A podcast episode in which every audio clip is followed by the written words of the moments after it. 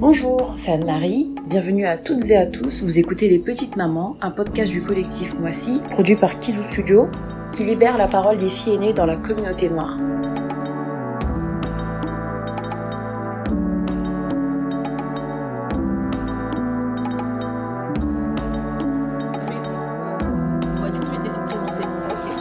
Alors, moi, c'est Bousso. J'ai presque 30 ans. Pas grave. Dans un mois, mais bon, on va dire que j'ai 30 ans. Allez, j'assume. Euh, je suis italienne. Euh, je vis en France, euh, bah, à Neuilly-sur-Oise, du coup, côté Sergi, pour ceux qui ne connaissent pas ce bled perdu. voilà. Euh, et je suis en France depuis 10 ans. Et je suis d'origine sénégalaise. Donc, mes deux parents sont, sont du Sénégal, de Dakar et de Djurbel. Et je suis un couple mixte, donc avec Mathieu. Mixte, j'aime pas trop, mais bon, on va dire mixte, voilà. Avec Mathieu, qui est blanc, euh, qui est français, de Bordeaux. Et on a une petite fille de 18 mois, qui s'appelle Soré. Voilà, qui est une petite métisse. Voilà, voilà. Et du coup, tu te places où sur le plan euh, familial? Enfin, t'es euh, où au niveau de la fratrie? Je suis la première. Je suis l'aînée de, de quatre enfants. Donc, euh, il y a moi, puis il y a mon frère qui a maintenant 25 ans. Donc, on a 5 ans de différence. Puis, il y a mon autre petit frère qui a maintenant 19 ans. Donc, on a 11 ans. Et puis, la toute petite, la princesse de la maison, voilà, qui a euh, 15 ans. Donc, elle va avoir 16 ans l'année prochaine. Donc, on a quand même 15 ans de différence avec elle. C'est énorme. C'est beaucoup, hein. C'est beaucoup, mais euh, à l'époque, je me rappelle, j'étais très contente de la voir parce que j'avais vraiment attendu. J'ai vraiment attendu une fille. Ah ouais? Ouais, Pourquoi? Je sais pas, je, me, je, je voulais avoir une sœur. Enfin, je voulais avoir une sœur et je me rappelle qu'à chaque fois que ma mère tombait enceinte, j'étais là. J'espère que ça se sort, ces garçons. Et de merde. Mais non, je parle, oui. Donc, ouais, donc, euh, oui, c'est une, euh, c'est une petite grande fratrie, voilà, on, on est tous les quatre. Et puis, ben, oh, c'est particulier aussi parce qu'on on est italien, donc euh, c'est une autre réalité de la, que la France, c'est vraiment, ça n'a rien à voir. Déjà, en Italie, moi, je représente ce qu'on appelle, et moi, je déteste ça, la première génération d'immigrés, comme si on était immigrés de quelque part, tu vois, alors que l'on est en Italie. là-bas, oui, voilà, mais, bon, là-bas. mais ça, c'est un autre discours, parce que sinon, je peux partir pour des heures. Et, euh, et du coup, c'était très particulier parce que, bah, au niveau racial, déjà, c'était difficile parce qu'on était seuls souvent. Enfin, à l'école, moi, Mais j'étais la seule. où en Italie euh? J'habitais à Trieste, c'est une petite ville euh, à une heure et demie de Venise, à peu près, Mm. donc sous la mer. C'est une ville que j'adore. Enfin, je, je porte vraiment cette ville dans mon cœur parce que c'est chez moi, c'est la maison. Mais en même temps, maintenant que je me pose beaucoup de questions sur mon identité, c'est vrai que, que j'ai un rapport un peu conflictuel. Voilà. Mm. Euh, et puis, c'est vrai que mon rôle de première, d'aînée, m'a complètement forgé, a complètement forgé ma vie. Pas forcément positif, moi je le dis, euh, Ouais. Sans honte, sans crainte. hein. Enfin, ça n'a pas été facile. Et euh, je pense qu'il faut le dire. voilà. ouais. C'est très important de le dire. Moi, j'ai mis presque 27 ans pour le dire. Mm. Et ça m'a presque détruit de le dire. Ah ouais? Oui, mais, euh, mais parce que c'est- verbaliser une douleur, une souffrance, un traumatisme de toute une vie. Et, euh, et ben, c'est pas facile, quoi. De mettre les mots sur, les, sur ce qu'on a vécu, sur les traumas, tout ça. Ouais. Exactement. Et euh, comment dire, ça a été très, très particulier parce que mon premier frère est né très prématuré, donc grand Mm. prématuré. On a vraiment. bah, on s'est demandé s'il allait, s'il allait vivre, quoi, Mm. voilà, pendant Ouais. 2-3 ans. On allait passer des retours à l'hôpital. Et euh, moi, j'avais un entourage euh, italien qui était très présent. Donc, j'avais une mamie, et je l'ai encore, qui, Mm. est, qui est ma mamie adoptive. Parce qu'en fait, mon père a été adopté très tard. Il Mm. est arrivé au Sénégal et ses parents étaient, enfin, sa maman était vivante, il n'y Mm. a, y a pas de souci. Mais vu qu'il a fait des études, il a commencé à faire des études et que c'était un peu galère niveau papier, il s'est lié d'amitié avec euh, un couple qui n'avait Mm. pas d'enfant et il l'a adopté. Donc, euh, comme ça, il a été naturalisé italien. Ouais. Et cette mamie est très importante pour moi, très présente. Mais voilà, c'est une présence externe, Mm. italienne, blanche. voilà. Et après, il y a la meilleure amie de, de mon père qui, moi, je considère ma maman de cœur. Et euh, c'est elle qui m'a vraiment aidé à m'en sortir. Mm. Et je pense que sans elle, bah, et sans mes amis, j'ai aussi un nucléo d'amis très fort, très, Mm. très, très fort, très présent. Je sais pas si je serais encore là. quoi. Voilà. Ah oui, à ce point, ça a été, Ouais, euh, ça a été à ce point-là. ça a été très très violent parce que déjà il y avait pas mal de violences euh, psychologiques pendant toute mon enfance et puis De quel type? Bah, du type à, à me rabaisser, à, à, à me mettre beaucoup de pression justement parce que Mm, bon, bah oui, enfin, du fait de, que tu sois aîné. que ouais. tu sois aîné, il faut que tu sois parfaite tout le temps, il faut que tu assures tout le temps, surtout. Voilà, Mm. surtout, tout le temps, t'as pas, pas le droit à l'erreur. ouais, voilà, t'as pas droit à l'erreur, donc t'as pas le droit à la construction en fait. Mm. Parce que c'est par ça qu'on se construit. Et Oui. euh, bah non, t'as pas le droit. Toi, tu dois faire tout bien, tu dois être super religieuse. Il y a, il y a, mes parents sont musulmans. Oui. Moi, je me considère plus musulmane Mm. parce que je pratique pas et je veux pas vivre dans la mensonge. Voilà, je, Mhm. ça, ça veut pas dire que je rénie la religion en tant que telle, voilà, mais juste elle ne me correspond plus. Donc, Oui. euh, pour être honnête avec moi et euh, avec Dieu ou euh, avec ma Mhm. spiritualité, je me considère plus musulmane. Oui. Voilà. Et, euh, et ça, déjà, ça fait. Enfin, ça, ça arrivait très tard. hein. Euh, moi, je le savais depuis longtemps, mais je pouvais pas le dire. Oui, Parce oui, que, bah oui. Voilà, je, je Ouais. risquais.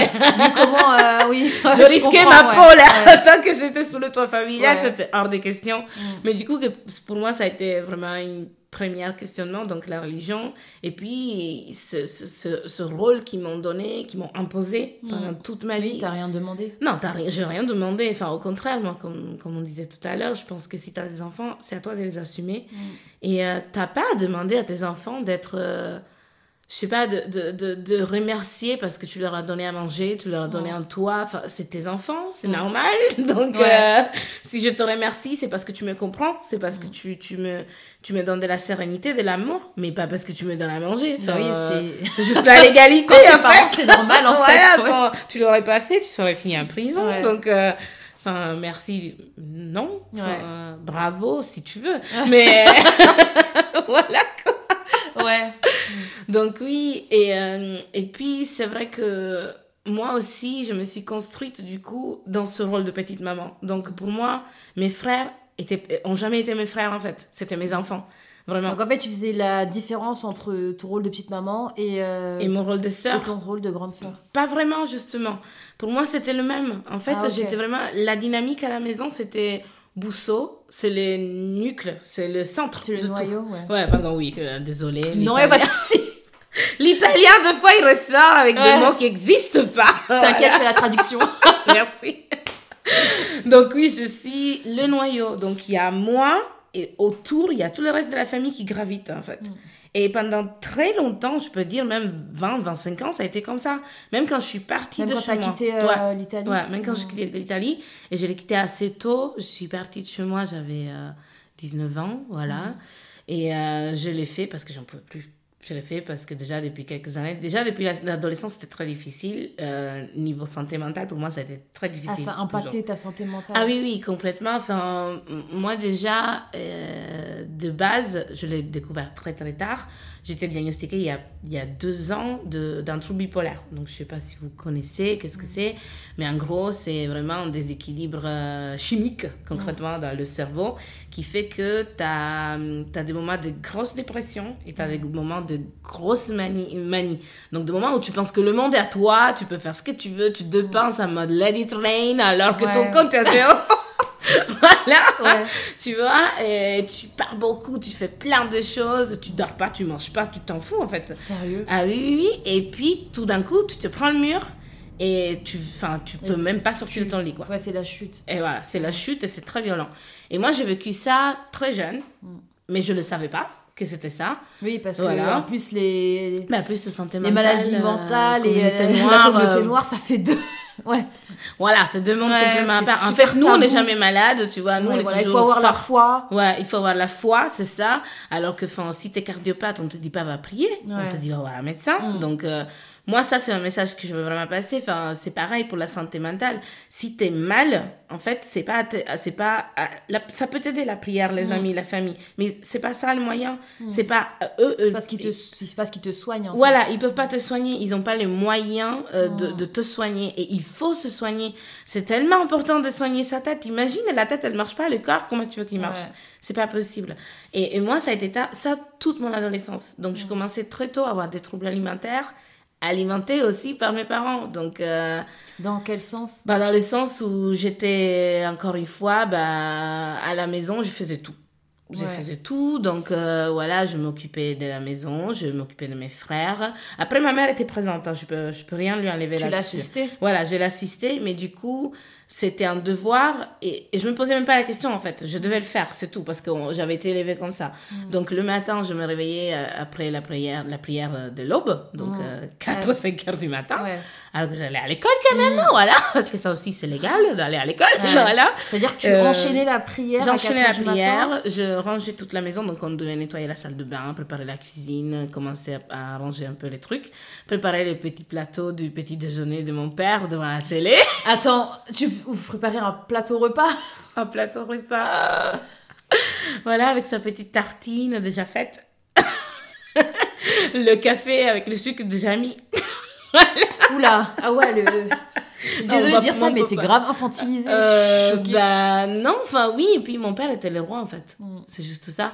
Donc tout tournait autour de, de, de sa figure patriarcale, mais en même temps, mon père s'est jamais imposé face à la violence physique de ma mère. Parce que ma mère était extrêmement physique, extrêmement violente avec Mm. moi et mon premier frère. Autant de le reste, c'était plus de la manipulation. Donc euh, c'est très dur ce que je dis. hein. Je sais que c'est très dur ce que je dis, mais je pense que c'est important. Moi, je lui ai dit, je lui ai dit très clairement, mais Mm. maintenant, mais je pense que c'est important pour- de l'entendre. Parce que Mm. peut-être que d'autres personnes vont se voir là-dedans aussi Ouais. et vont avoir le courage de parler. Et euh, je sais que ma mère, sur nous quatre, nous deux, on a pris violence psychologique et physique, beaucoup de physique, Mm. alors que les deux petits, c'est plus de la manipulation. Mm. Et euh, si maintenant ils s'en rendent compte, je trouve que c'est trop tard parce qu'en fait, la, la relation est déjà biaisée. Mm. Et euh, moi, à l'époque. Tu euh, penses que c'est. Vous pourrez jamais euh, Ah non. avoir une relation saine? Non, je pense Non. pas, Mm. parce que de toute façon, Il y a eu trop de. il y a traumatisme. déjà il y a trop de traumatisme, et puis elle, elle est, euh, elle est très enfermée dans la religion. En fait, la religion, pour elle, c'est pas une liberté, ce qui pour moi devrait être la Mm. religion. Enfin, je sais pas si tu es d'accord avec moi. Mm. Pour moi, la religion, c'est ton choix. Ouais. Tu la vis parce que c'est toi qui la veux. Ma mère est voilée, c'est elle qui l'a choisi. Et euh, en fait, tout le monde a pensé que c'était mon père qui l'a forcé. imposé. ouais. Alors que mon père dit toujours, ouais, je me suis mariée avec une top modèle de taille 50.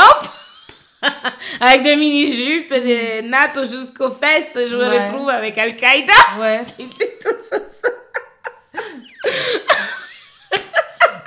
Donc oui, c'est... c'était sa décision. Et Mm. par contre, je pense qu'il y a eu pour elle aussi beaucoup de traumatisme derrière que je connais pas forcément. Mm. Et euh, elle est arrivée en Italie très jeune, voilà, à 19 ans, et s'est mariée avec un inconnu concrètement dans un pays qu'elle connaissait pas, Mm. où elle était seule. Ouais. Voilà, c'est pas comme en France où tu arrives déjà dans les années 90, il y avait des communautés. Mm. Elle, elle était seule. voilà, donc il y a personne, tu connais pas la langue, il y a plein de blancs que t'as jamais vu avant. Donc, euh, donc voilà, je suis sûre qu'il y a eu un traumatisme de base. Et puis moi, je suis arrivée et elle a dû interrompre ses études parce qu'elle avait repris les études et elle a interrompu ses études quand je suis arrivée. Mm. Et euh, avec mon frère, elle a complètement arrêté les études. Elle a fait une formation professionnelle après, mais je sais que ses ambitions ont été coupées par notre Ah. arrivée. Et moi, je pense que, sans faire exprès, je crois pas qu'elle la fasse exprès, mais sans faire exprès, il y a un peu de rancune qui s'est déversée sur moi. Et euh, donc, tant que je correspondais pas à l'image qu'elle, elle projetait pour elle-même, ça pouvait pas marcher. Donc, euh, je voulais qu'elle soit maigre, que je sois maigre, que je sois parfaite à l'école, que je m'occupe parfaitement de mes frères et sœurs, que euh, je m'occupe parfaitement de la maison, que je sois bien présentable euh, au public. Et en fait, du moment où, avec l'adolescence, j'ai commencé à prendre un peu de poids et à avoir des formes, bah, elle n'a pas arrêté de me le dire. Et pour moi, ça a été très violent. Je, je suis finie dans l'anorexie et dans la boulimie qui a traîné pendant presque 15 ans de ma vie. Mm. Et, euh, et elle l'a jamais assumé, tu vois. Enfin, Et ça, c'était difficile face à mes frères aussi. Parce que moi, j'essayais du coup de, de protéger mes frères de tout ça, Ouais. de protéger mes frères de la violence, de la violence psychologique. J'essayais d'interagir avec elles euh, quand c'était possible, mais en même temps, j'étais complètement asservie à mes parents. Enfin, mes parents, c'était mes dieux, en fait. Je respirais pas sans leur permission. Tu vois, enfin, je sortais pas et euh, je faisais rien. Tu vois, je- ma vie, c'était mes frères. L'équilibre entre mes parents, du coup, pareil. Si eux se disputaient, bah, c'était à moi d'agir. Voilà, c'était à moi d'agir. C'était à moi d'aller voir maman, dire pourquoi tu pleures, qu'est-ce qui se passe, d'aller voir papa, mais quand même, voilà. Et de faire la médiatrice entre eux. Pareil entre eux et mes frères. Pareil entre mes frères. Et moi là-dedans. Toi, euh, qui s'occupait de toi. Voilà, c'est ça la question. Qui s'occupait de moi? Enfin, et je pense que c'est très dur à entendre, mais j'ai l'impression que j'étais un peu dérobée de mon enfance, concrètement, Parce que du coup, j'ai dû toujours m'occuper de tout le monde et avoir une responsabilité d'adulte. qui- Et du coup, ça fait que j'ai jamais pu me construire comme, comme euh, petite fille et comme. Enfin, peut-être petite fille encore, oui, mais comme, euh, Comme jeune ado, femme, oui, comme ado. femme. et du coup, ma crise d'ado, je l'ai faite quand je suis partie. Mm. Tu vois, parce que bah, c'est là T'en que as commence- profité? J'en ai, ah, j'en ai profité, mais à fond, meuf Je suis partie pour un Erasmus à la base qui dure toujours, comme je t'ai dit. Voilà, parce que ça fait 10 ans quand même que je suis en France. Et, euh, et pendant mon Erasmus, j'ai fait mais de tout.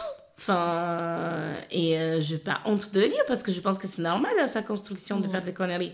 Et je sais que j'ai fait des conneries. Il y a Ouais. des grosses conneries aussi qui m'ont fait du mal, mais c'est par l'erreur qu'on se construit. Mm. Et donc, c'est là maintenant, comme, grâce à ça, que je me suis construite. Mais après, il y avait aussi le volet justement du trouble euh, bipolaire qui était là et je savais pas qu'est-ce que c'était, je savais pas comment le gérer et j'étais seule face à tout ça et je pouvais absolument pas en parler à mes parents parce qu'ils n'auraient pas Mais- compris. Comment t'as pu euh, finalement euh, gérer tout ça? Alors, euh, quand je suis partie la première fois, ça a été une première rupture. En fait, j'ai. en fait, j'avais dit à mes parents que je partais juste pour un an. Voilà. Et en fait, après avoir goûté à cette année de liberté, pour moi, c'était inconcevable de revenir à la maison. Je me suis dit très clairement si tu vas à la maison, tu meurs. Vraiment. Enfin, pour moi, Tu te retrouves euh, enfermé en cage enfermé, en cage à nouveau, tu peux plus sortir, tu peux plus rien faire. Alors que là, j'ai commencé à construire ma vie d'adulte. Et puis même, naturellement, Mm. c'est pas ce qu'on fait. Mm. À un moment, tu pars. Bah oui. À un moment, tu pars, tu pars pas pour revenir, tu pars. Mm. Donc, euh, moi, je me disais, enfin, ils vont jamais accepter que je revienne à Trieste et que je prenne un appartement. Voilà, déjà, au niveau financier, c'était pas possible. Mais moi, enfin, mes études, je me suis payée toute seule. hein. Mon père m'a aidé au début, mais après, le reste, j'ai tout fait toute seule. J'ai travaillé. Et au contraire, c'était moi qui envoyais l'argent à la maison. Alors que tu étais étudiante. Alors que j'étais étudiante, des fois, j'avais 20 centimes euh, dans mes poches. euh, voilà, mais je leur disais pas. Mm. Je leur disais Mais pas. pourquoi? et- Parce que tu Parce que j'avais t'avais honte. Ah. J'avais honte de pas réussir, j'avais honte de pas y arriver, j'avais honte de... Pour moi, dans ma tête, c'est encore une fille- des causes, des raisons pour lesquelles on nous refuse euh, l'échec à nous, les, Exactement. euh, les, les, les, les premières filles, Oui, les filles aînées, ouais. exactement, c'était exactement ça. Je voulais pas de montrer qu'en fait, ça allait pas du tout. Mm. Il faut toujours que- être dans le paraître, montrer que tout est parfait, Exactement. tout est bien. ouais. L'i- L'image. L'image, c'est c'est mais tout ce qui compte. Mm. Moi, je me rappelle quand j'étais ado, par rapport à mes frères, euh, j'essayais justement de les protéger. Euh, J'étais vraiment petite maman poule, du coup, tu vois, surtout avec la petite. Ouais. Euh, je Eux, l'amenais vous avec moi partout. 15 ans de 15 différence, ans de différence. ça, ouais. Donc, euh, Voilà, donc Ouais. quand elle est arrivée, pour moi, c'était ben, mon bébé, quoi. Mm. Et ça l'est encore, hein, voilà. Même si je suis maman maintenant, ouais. mais j'ai quand même, voilà, encore une affection très forte avec elle. Et euh, pour te dire, quand j'ai commencé à pouvoir sortir une fois par mois en priant pendant trois semaines, je peux sortir, je peux sortir, je peux sortir, ben, je l'amenais avec moi, tu vois. Mm. J'allais au ciné avec mes potes Mm. et j'amenais ma soeur.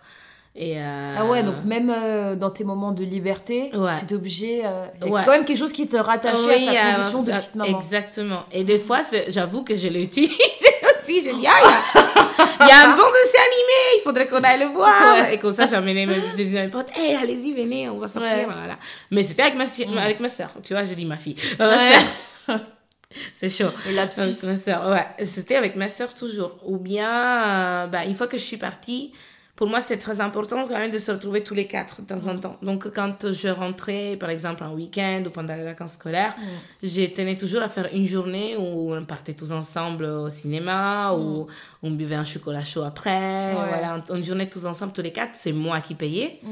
Et euh, alors que j'avais pas le moyen, alors qu'à la maison, à- enfin en France, j'avais des loyers d'impayés, mon frigo était vide, je mangeais pas, tu vois, mais je pouvais pas le dire.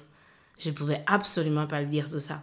Parce que je devais donner l'image de celle qui réussit. Je suis partie, j'ai réussi, j'envoie des sous à la maison quand je peux, et, euh, et même quand je peux pas. Voilà. Ouais. Et surtout quand je peux pas, Ah justement. ouais. Et donc, c'est euh, c'est très difficile là-dedans de se retrouver même santé mentale parce que finalement, j'avais deux vies. Et ces deux vies, bah, ça fait que j'avais du mal à voir euh, la limite entre les deux. Mm. Tu vois, donc même dans ma vie vraie, en fait, je me posais plein de questions. Je me disais, est-ce que je fais cette chose? Est-ce que je peux la faire? Euh, Voilà.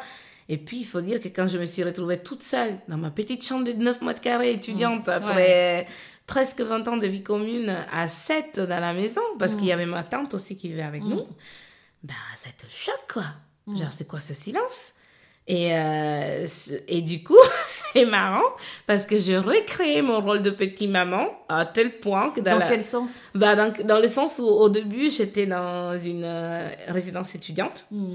Et dans la résidence étudiante, j'étais au rez-de-chaussée où il y avait la cuisine. Et moi, j'étais la seule qui avait eu la bonne idée d'acheter des poêles, des, Ah. de vaisselle et tout. Donc tu prenais même soin de tes... euh, et j'adorais cuisiner pour tout le monde.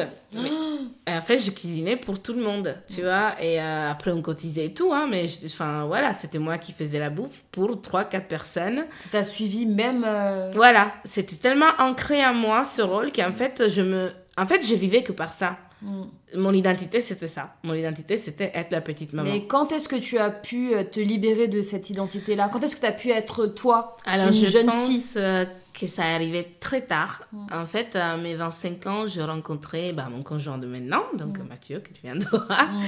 Et ça a tout changé. Je vais pas dire que c'est lui qui m'a libérée, qui c'est lui qui m'a changé, mais c'est quand même lui qui m'a ouvert la porte. Voilà. Dans quel sens Dans le sens que, autant que féministe, j'ai aucun, aucune honte à le dire. C'est grâce, euh, enfin, c'est pas c'est grâce, mais c'est lui qui m'a dit, regarde, il y a quelque chose qui va pas, en gros. Et quand on s'est rencontrés, en fait, moi, je savais que c'était lui. Je savais que je voulais être avec lui. Mm. Jusqu'à ce moment-là, j'avais jamais présenté personne à mes parents. Enfin, tu parles, euh, voilà, non, ouais, c'est hors des questions. Et euh, j'avais jamais eu de, de rapport sexuel non plus, parce que Mm. j'avais justement cette angoisse de la virginité euh, au mariage. euh, Ouais. voilà. Donc, c'était pas mon corps, en fait. C'était le corps de ma famille. Hmm. Donc, même quand j'aurais peut-être voulu, bah, ça, je bloquais, Et je ça crée disais un non. blocage. ouais. Ah, mais oui. Et je pouvais pas. Je me disais non, parce qu'il faut que je. Enfin, j'ai fait, j'ai fait quoi? Hmm. Je pouvais pas. Donc, euh, quand je l'ai rencontré, en fait, euh, moi, je suis tout de suite, parce que j'étais très honnête avec lui, euh, au bout de quelques semaines, je lui ai dit écoute, hum, voilà, pour moi, c'est un peu difficile. Je suis encore vierge, il y a tout ça derrière. Et on était adultes, hein, on avait Mm. 25 ans, lui Ouais. aussi. Il aurait pu dire bon, bah, salut, ciao, quoi. Ouais. Il aurait pu. Hmm. Euh, à notre époque, ça se comprend. Ouais. Ben non, il est resté, tu vois. Mm. Il est resté, il a compris, il a pris le temps, il a attendu que je sois vraiment prête. Et puis, quand je, et puis j'ai voulu le dire à mes parents que j'étais avec, avec lui.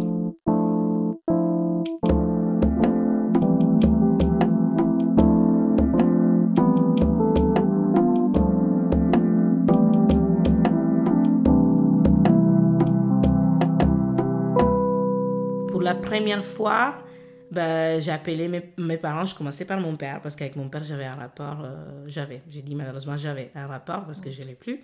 Euh, plus. Pas plus sain, non, parce qu'il y avait énormément de pression de sa part aussi Mm. et beaucoup d'hypocrisie aussi. Mais plus. Je sais pas comment dire, plus facile. Voilà plus facile. Et donc, je l'ai appelé. Il était de passage. euh, ah oui, parce qu'ils étaient, ils sont repartis vivre au Sénégal avec les deux petits Hmm. à un certain moment. Et ils ont laissé derrière mon frère, le plus grand, qui avait 17 ans. Et ils ont dit, bah, va avec ta soeur. Pour l'appartement, pour. euh, C'est-à-dire les- que même à distance, c'était Ouais. à toi de t'occuper de lui? Ouais, ouais. Alors qu'il avait 17 ans. Mais c'est eux qui l'ont abandonné? Eh ben, ils l'ont abandonné très clairement. Et lui, il l'a dit, hein, ils l'ont abandonné très clairement. Et donc, euh, moi, j'étais étudiante. Hmm. Euh, je devais payer mon loyer, que j'arrivais déjà pas, et son loyer en Italie, et le faire vivre. Bah non, quoi, c'est pas possible. Mon père, il lui a laissé 50 balles sur la table. il lui a dit, je reviens. Il est est jamais revenu. Sénégal, il est jamais revenu. Mon Dieu, c'est quoi ça? Et ils ont fait pareil, l'été d'avant, ils sont partis. Euh, on va en vacances au Sénégal. Et ben, ils sont pas revenus. Donc moi, je n'ai même pas dit au revoir à mes frères et sœurs parce que euh, ils sont partis. Et eux, ils savaient pas qu'ils allaient vivre au Sénégal non plus. hein. Ils ont fait ça en catimini, derrière euh, leur dos, derrière mon dos aussi. Jusqu'au Ils t'ont moins- exclu, ils ont fait ça, ils, ils t'ont Moi, j'étais déjà partie. Ouais, moi, j'étais déjà partie. Donc, pour moi, je pensais qu'ils allaient juste en vacances au Sénégal, comme tous les ans. Mais en septembre, l'école reprend et ils sont toujours pas là. Et je vois que la maison se vide. Mm. Attends, il y a un problème là. Ouais. Donc, euh, et voilà. Donc, euh, en dernière minute, ils ont dit bah non, on a décidé d'aller vivre au Sénégal. Mais, ok. D'accord. et ils ont laissé mon frère derrière parce qu'il allait au lycée. euh, il faisait les cours du soir. Mais mon frère a complètement vrillé. Enfin, il a explosé. Parce Bah que, oui, tu m'étonnes, c'est normal. voilà.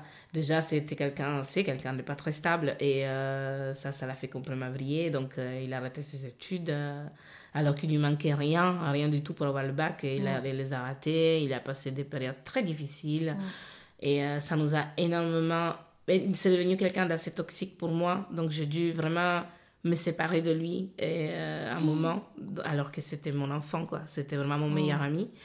Et, euh, et, puis mes frères, le fait qu'on soit séparés comme ça, et vu qu'après ça a vraiment explosé la situation, bah ça a gâché complètement le rapport qu'on avait. Parce que du coup, pour moi, c'était une déchirure. Enfin, moi, je me rappelle, pendant des années, euh, je marchais dans la rue, je voyais une petite fille noire et je pleurais. Je pensais Ah à ma sœur. Mm. Euh, je, voilà, ça, ça, j'ai passé des journées à pleurer sur ça, du fait que, bah, du fait que, je pourrais revenir à la chose d'avant, quand j'ai dit à mon père que j'étais avec un homme blanc, déjà, c'était, ouais, on verra qu'est-ce que dit ta mère. Et en fait, mon père, et c'est, je pense, la seule chose que je peux pas pardonner, il lui a jamais dit que je lui avais présenté mon copain avant Mm. de, de l'amener à la maison. Parce que du coup, je l'ai amené en Italie quand mon père était là Mm. Pour le présenter, pour qu'il voit mes amis et tout. Et ma mère était au Sénégal et pour elle, je débarquais avec un mec blanc pendant la nuit. Ouais. Et donc, elle m'a dit, ah mais c'est très simple, euh, enfin, si tu fais ça, t'es morte pour nous. T'es morte pour nous. Mais attends, juste pour revenir à ton père, en fait, il a fait exprès de ne pas lui en parler pour Ouais. laisser, euh, Ouais, pour laisser ma mère gérer. pour laisser ta mère tout gérer. Ouais, parce que lui, je sais que de fond, il n'était pas d'accord, parce qu'il me l'a dit plus tard. Mm. Alors que le jour où il le présent- je lui ai présenté, il a été super cool avec lui. Il lui a dit, ah, ça semble quelqu'un de ouais, bien. donc c'est, et euh, désolé de dire ça, hypocrisie Ah, mais c'est super, hypocrite, c'est super hypocrite. Et encore une fois, il n'a pas assumé son rôle. Sauf que ça, ça a détruit notre famille. Parce que du coup, moi, j'ai complètement explosé. À l'époque, je travaillais dans l'humanitaire. Mm. Et euh, donc, j'étais euh, j'étais euh, dans des projets de la, des droits des enfants. Mm. Donc, j'ai traité quand même des choses assez lourdes, déjà dans mon quotidien professionnel. Et arriver à la maison et avoir mes parents qui m'harcelaient, qui m'appelaient 60 fois par jour, s'il te plaît. 60 fois par jour parce que je voulais pas répondre, parce que je voulais pas parler de ça, en fait. Moi, je voulais rester avec mon copain. Je l'aimais, enfin, je l'aime encore d'ailleurs. voilà. Et, euh, ou bien qui m'appelaient sur mon boulot. Donc, ils ont appelé mon directeur de l'ONG pour laquelle je travaillais. Enfin, ils ont... Ils ont été jusque-là? Oui, ils n'avaient plus Oh aucune là. barrière. Ils m'ont envoyé des messages, mais affreux. Et à un moment, ils m'ont dit bah, si c'est comme ça, t'es coupé, tu parles plus à tes frères et tu vois plus tes frères.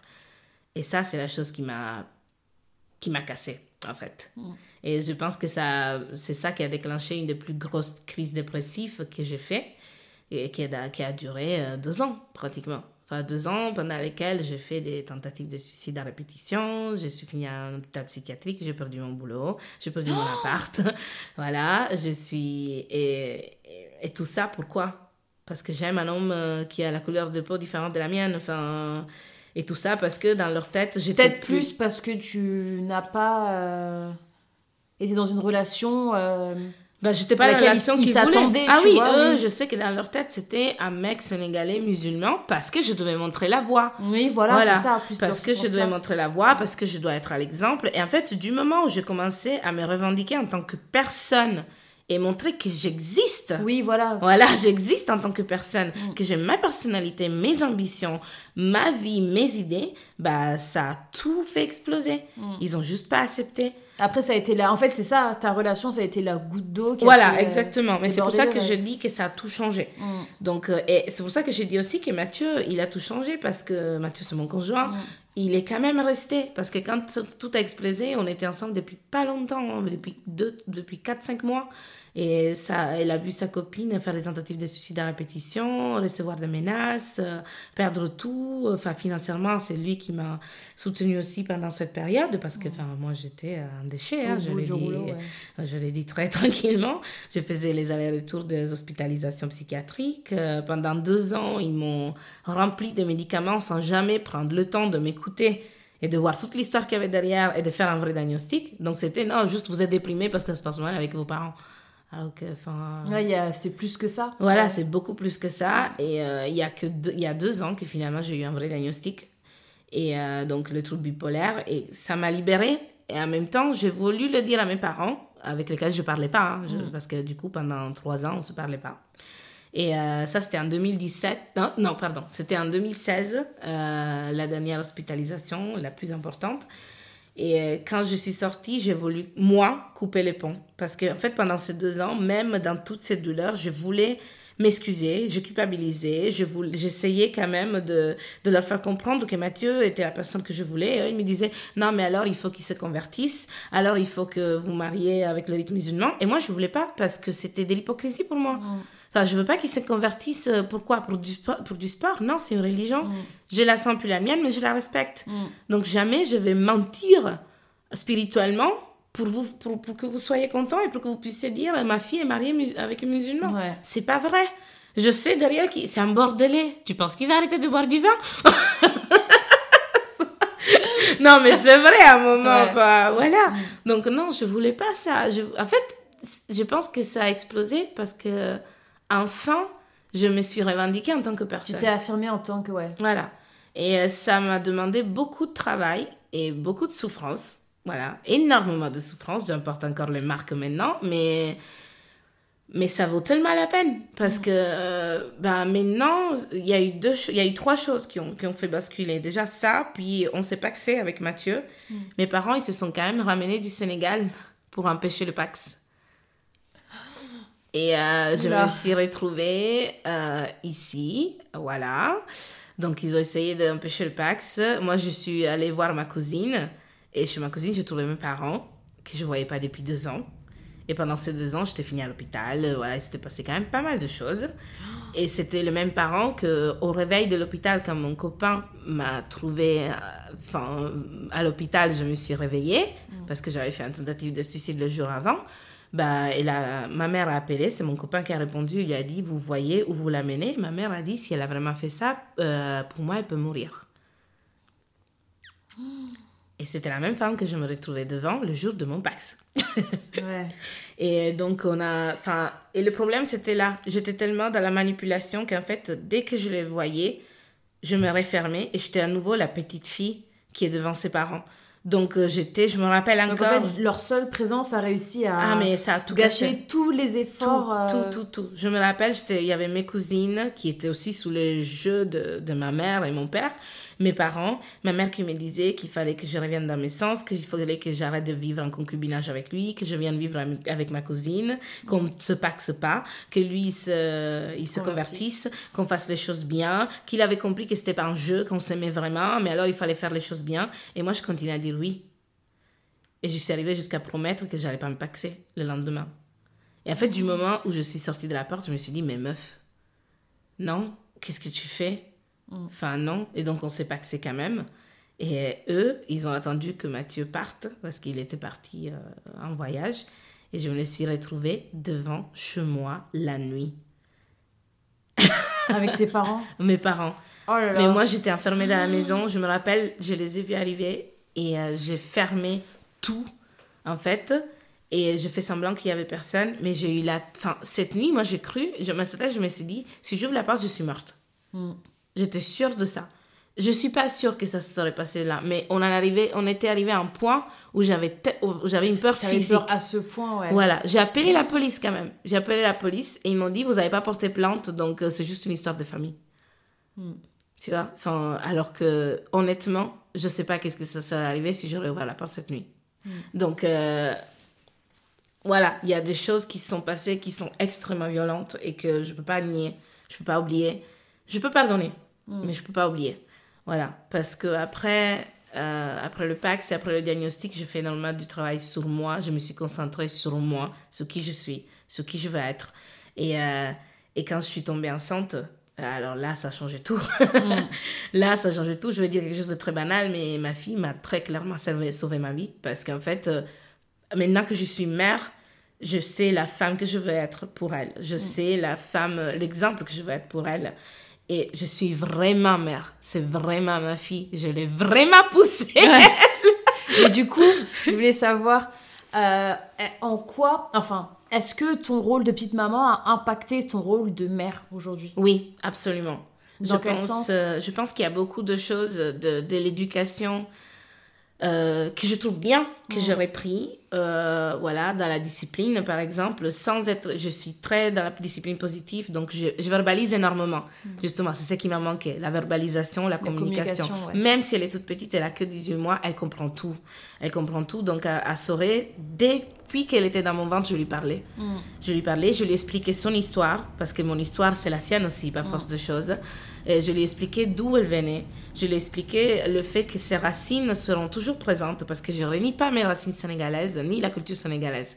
Parce qu'il faut arrêter de tout, moi aussi, de tout dire, genre de dire ça c'est la culture musulmane, ça c'est la culture sénégalaise. C'est pas vrai. La violence dans l'éducation, c'est pas la culture sénégalaise, c'est pas la culture noire. C'est pas vrai, il y a des parents avec qui ça se passe très bien. Là, c'est juste un exemple où ça s'est mal passé. Parmi tant d'autres. Voilà, parmi tant d'autres. Donc moi, je, je veux bien séparer ça. Et avec ma fille, j'essaie de lui transmettre ça. Donc euh, la langue, je lui parle italien, je lui parle le Wolof, je lui mets des chansons africaines.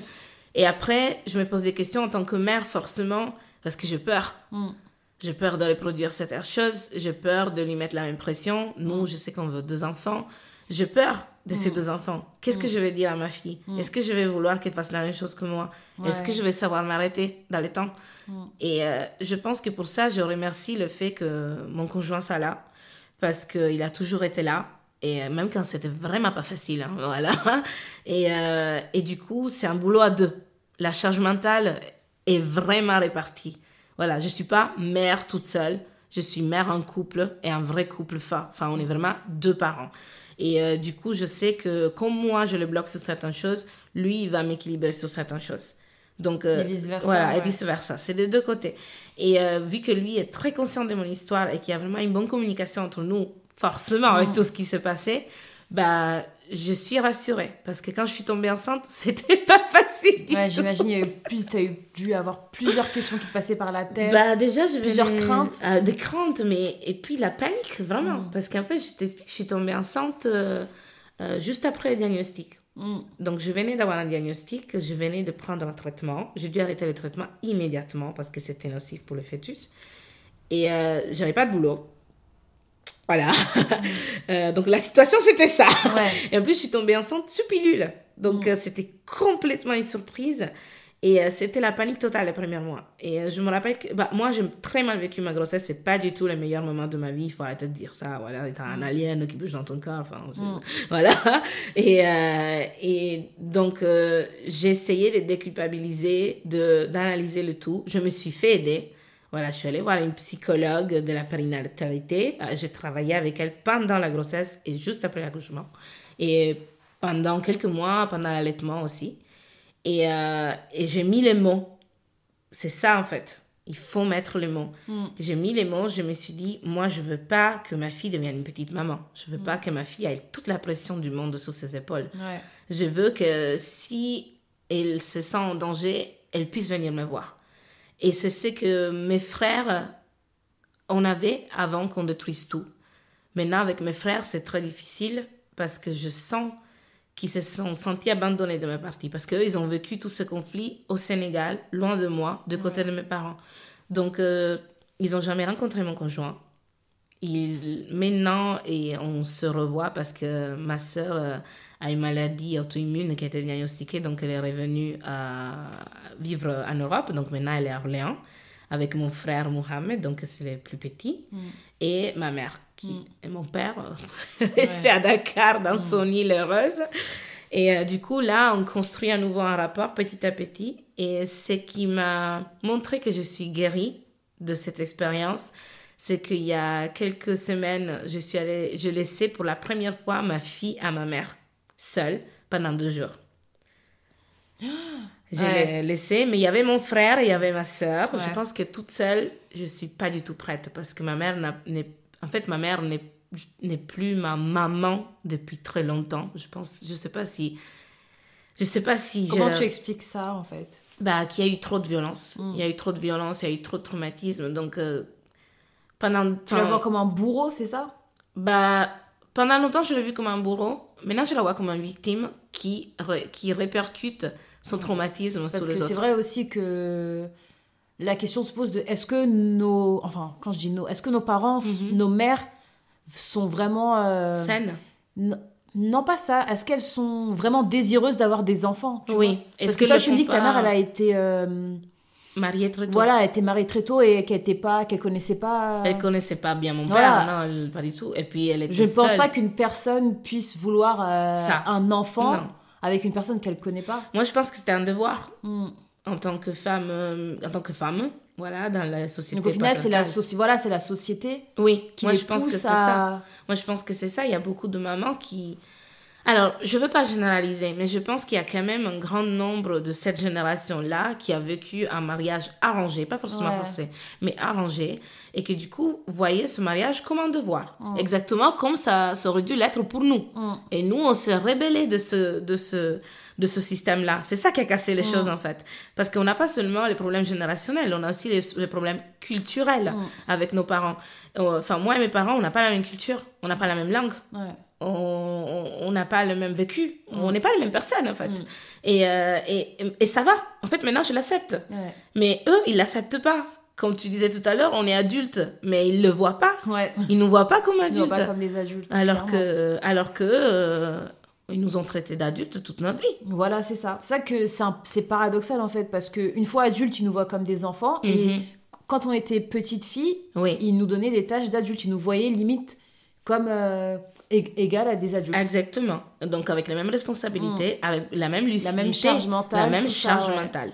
Exactement. Et cette charge mentale est presque euh, impossible de l'enlever complètement. Moi, je suis sûre que je ne suis pas encore complètement guérie. Mm. Mais quand j'ai laissé ma fille avec ma mère, je me rappelle, je l'ai amenée. C'était le premier pas, ouais. C'était le premier pas. Et puis, je l'ai laissé deux jours sans moi.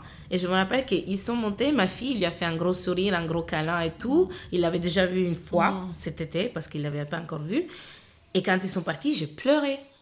J'ai pleuré parce que c'est. En fait, et c'était pas moi qui pleurais, c'était moi, petite fille, qui pleurait, qui avait peur. Mm. Qui avait peur de ma mère. Et j'ai 30 ans. Ouais. Je suis maman. Donc, il y a encore quelque chose qui est très, très fort, qui est très présent. Et euh, par contre, ça s'est super bien passé. Et après, quand je suis allée la récupérer à Orléans, pour la première fois, j'ai verbalisé à ma mère qui j'étais. Je lui ai dit, maman, euh, sache que maintenant que je suis maman, je vois pas ce que tu voulais me dire. Quand tu me disais, quand tu auras des enfants, tu verras. Je le vois pas. Moi, je ferais pas ça à ma fille. Je lui ai dit que j'étais pas musulmane et que ça allait comme ça. C'était pas grave.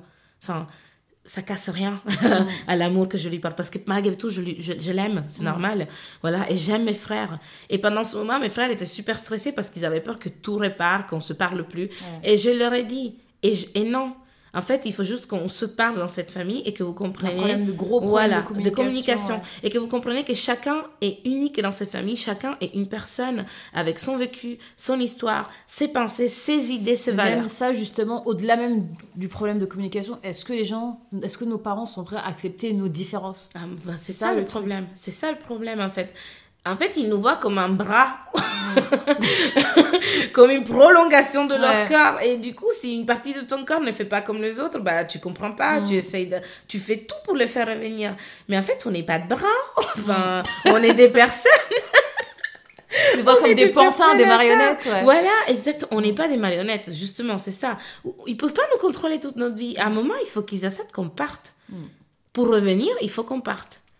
Et moi, c'est ça, je suis partie et j'espère que mes frères prendront mon exemple du côté positif, parce que c'est sûr que je leur ai fait du mal, moi aussi, mais je, pas en faisant exprès. Mais c'est sûr que moi aussi, en voulant, en voulant me construire, j'ai dû faire mal à quelqu'un. ouais. Voilà, j'ai dû les blesser, ils se sont sentis abandonnés.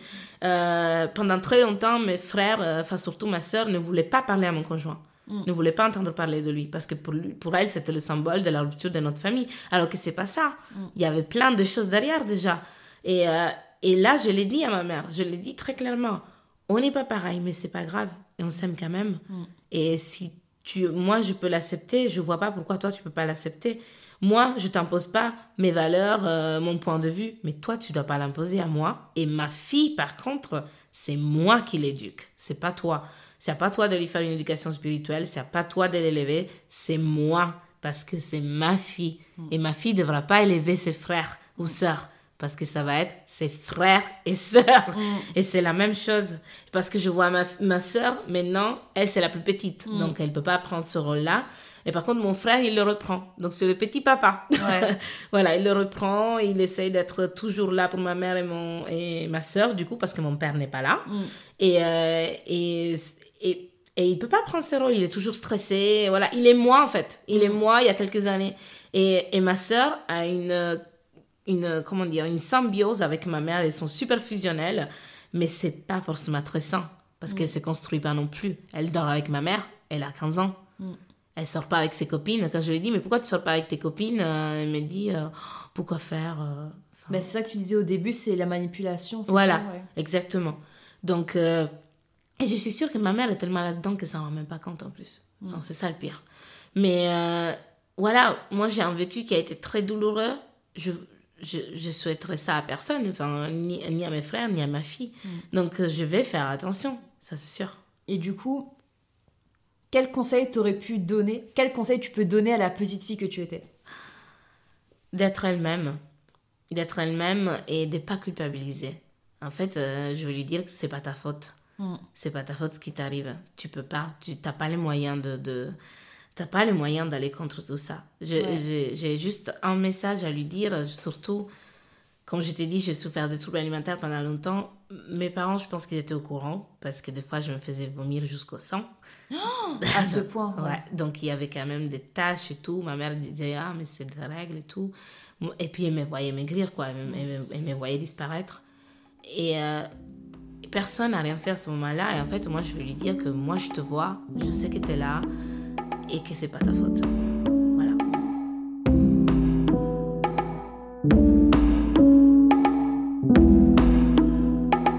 Et voilà, je vous donne rendez-vous dans deux semaines. En attendant, retrouvez-moi sur Instagram et Twitter et n'hésitez pas à laisser vos commentaires, questions ou remarques. Kizu Studio est un studio de production militant et bénévole. Vous pouvez proposer vos idées de podcast ou nous soutenir en faisant un don sur kizustudio.org.